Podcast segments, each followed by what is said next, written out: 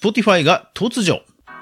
音声メディア関連ニュースまとめ2023年1月第2週をお届けします。ラスベガスで行われています世界最大級のデジタル関連イベント CES2023 で突如 Google が Spotify との提携を発表しました。時期には触れていないながらも Spotify のリモコン機能や Android のメディアプレイヤーへの統合などインパクトがあって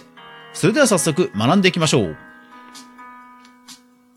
おはようございます。クリエイターのかぐらです。いつもご視聴ありがとうございます。それでは週末ニュースまとめですんで早速行きましょう。まずはホットトピック。Google、Spotify との提携でシームレスなオーディオ再生実現へといやー、これ突然のニュースでびっくりですね。IT メディアが報じているんですが、もう画面からして Android の標準的なメディアプレイヤーに、まあ Spotify が乗っかってる感じなんですよ。いやー、ですからこれ Google って YouTube Music とかそっちの方を押してるわけじゃないですか。でも、戦うよりは一緒に Apple や他と戦っていこうぜっていう、そういう風に舵を切ったということでは結構衝撃的ですね。ですので実際 Android の端末から Spotify Connect という、まあ Spotify のデバイスなども操作できるというようなことが記事には一応書かれています。時期には言及されていないながらも Android のバージョン13に統合するということには触れています。いやー、これはちょっとすごいですね。ですので、Spotify でポッドキャストを配信してる人にはこれ、追い風のニュースだと思います。それでは戦略テック関連行きましょう。まずはこちら。Apple Books AI ナレーションによるオーディオブックの配信を開始と、ポッドキャストでも日本の大手メディアのニュースピックスが AI ナレーションを使った配信をしていますが、Apple がですね、公式に AI ナレーションのオーディオブックに対応ということで、これね、結構すごいですよ。実際何がすごいかというと、Apple Books に電子書籍を発行することっていうのは、実はあのユーザーでもできるんですよ。Kindle みたいに一個人がセルフ出版できるんですね。で、ただ、その出版をするときに AI ナレーション付きのオーディオブックの作成の申請ができるんですよ。だから本当に、その申請さえすれば AI がもう自動的にナレーションつけてオーディオブックにしてくれるっていう、そういうなんか立て付けっぽいんですよね。いやー、これすごいですね。自動で要はオーディオブックまで対応してくれるわけですから、これはちょっと注目です。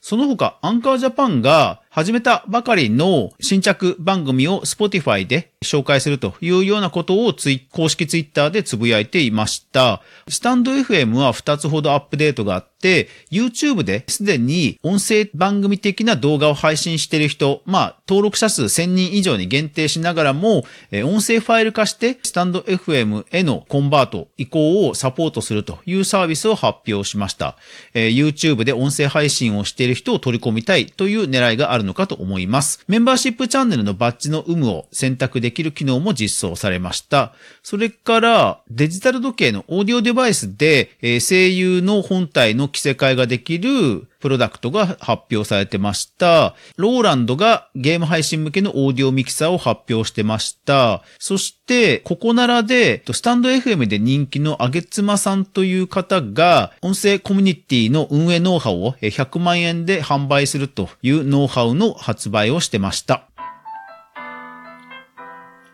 コンテンツコラム関連です。まずはこちら。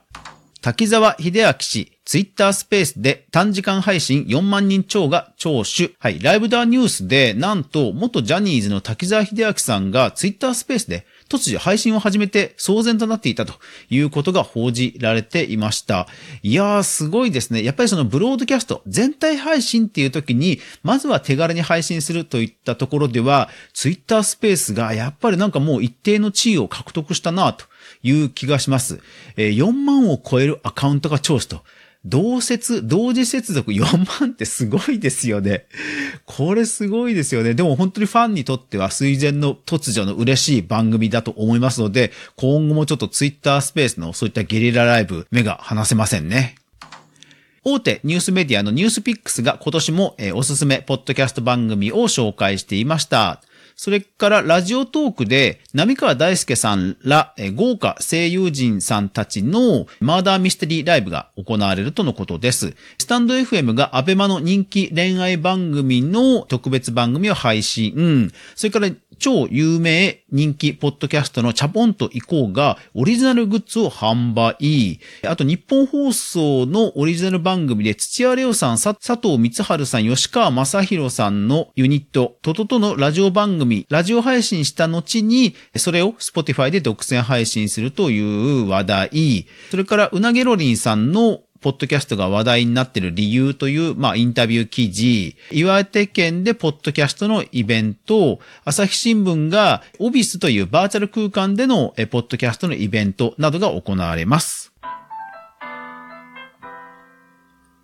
音声広告データ、著作権その他行きましょう。まずはこちら。海外の Spotify で昨年最も再生された日本アーティストトップ3です。はい。日本コンテンツがですね、まあ、Spotify や Netflix でもランキングをね、えー、席巻するという話題、最近ほんと出てきましたよね。で、この Spotify が集計しましたこの日本のアーティストトップ3ということでは、単純な楽曲配信でのトップ3と、あとアーティストとしてのトップ3と発表されているんですが、やっぱり単純なこう楽曲のブレイクとしては、TikTok などで話題になっていた藤井風さんが1位だったんですが、楽曲とアーティスト両方にランクインしていましたのは、やっぱり夜遊びさんということで、やっぱり海外にもファンが広がっていったなという印象です。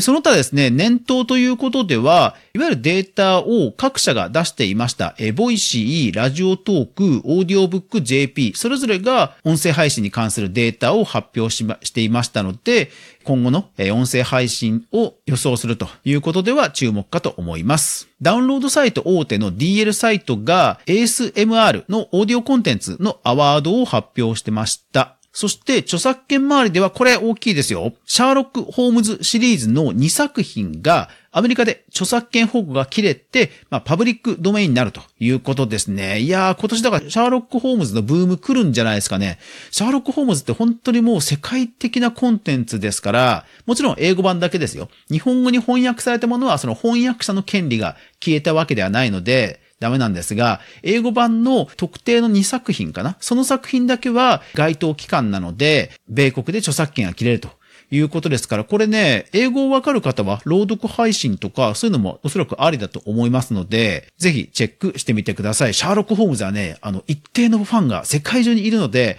これはね、はい、このブームにはぜひ乗っかるといいと思います。パブリックドメインになれば、いわゆる Kindle 出版なども可能になりますので、翻訳にチャレンジする方も全然ありだと思います。シャーロック・ホームズのブームにぜひ乗ってみてください。というわけで今週は結構コンテンツ周りのニュースがかなり多かった印象です。ですので日本もいよいよその音声配信というのがまあベースができてコンテンツが注目を集める時代になってくるなということを感じさせてきました。そしてもうすでにコンテンツがブランディングされている番組はまあチャポンと行こうとか古典ラジオとかいうところはもうそのブランド力を活かして、さらなる展開が広がっていくんだろうなということを感じさせるニュースがあって、いやー今年1年も楽しみですね。クリエイターエコノミーニュースでは、かぐわが毎日クリエイターエコノミーに関するニュースをブックマークしていく中で心揺さばられているものを紹介しています。週に1回は音声配信に関するニュースまとめをお届けしています。そしてこのニュースまとめで紹介しました記事のリンクはすべて無料のニュースレターで週に1回配信しています。概要欄にリンクがありますのでぜひニュースレターも購読してくださると嬉しいです。それでは1週間頑張っていきましょう。いってらっしゃい。